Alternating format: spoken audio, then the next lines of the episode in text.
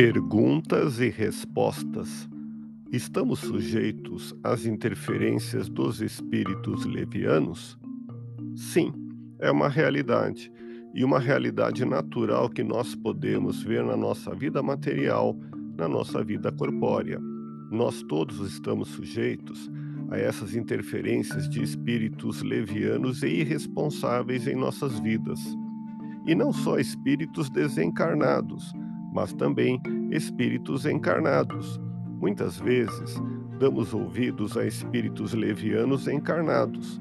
São pessoas que nos sopraram instruções negativas, erradas ou intuições falsas que nos levam a fazer coisas que não desejaríamos fazer, mas por instigação desses espíritos as praticamos e depois nos arrependemos.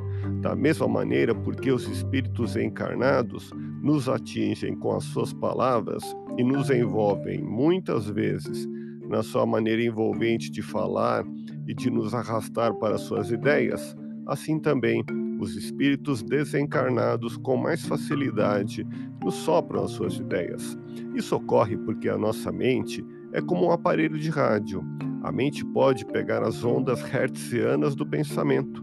Essas ondas podem vir de um cérebro encarnado ou de uma mente desencarnada. Nós recebemos constantemente pensamentos que nos vêm de outras mentes e de outros cérebros. Muitos desses pensamentos passam despercebidos pela nossa cabeça, mas outros são detidos por nós. A escolha é nossa. Quem manda nas nossas cabeças somos nós, não são aqueles que nos transmitem pensamentos. Nós podemos ligar o nosso aparelho de rádio na estação que quisermos, mas se nós não vigiarmos a nossa mente, deixarmos que ela fique aberta a todas as interferências, então estamos sujeitos a ser prejudicados pelos outros, a perder o controle de nós mesmos e a ser controlados pelos outros. É o que acontece com as pessoas que aceitam pensamentos errados, que elaboram esses pensamentos em suas mentes, considerando como de sua propriedade, como nascidos nelas mesmo, e que por esse fim se extraviam nas suas atitudes, nas suas atividades no mundo por falta de orientação. A falta de orientação provém de nós mesmos, da nossa incapacidade de nos firmarmos como donos e senhores da nossa mente, da nossa própria orientação. Procuremos compreender, isto é, nos lembremos daquele ensino que vem no Evangelho segundo o Espiritismo, que diz assim: Não podemos impedir que um passarinho pouse na nossa cabeça, mas não podemos deixar que esse passarinho faça ninho ali.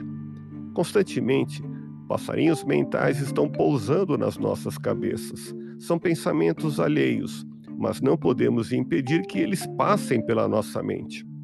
Entretanto, se nós escolhermos um desses pensamentos negativos e os aceitarmos, teremos um ninho em nossa mente, que poderá produzir grandes consequências prejudiciais para nós. Por isso, tratemos de manter sempre a nossa estação de rádio mental ligada com uma boa estação, o nosso aparelho de rádio mental ligado com uma boa estação uma estação que emita programas de elevação espiritual de responsabilidade moral. Se fizermos assim, os outros pensamentos serão interferências passageiras que não afetarão a nossa conduta. Quer saber mais? Ouça podcast Espiritismo. Agradeço sua audiência, fique na paz do Cristo e até o próximo episódio. you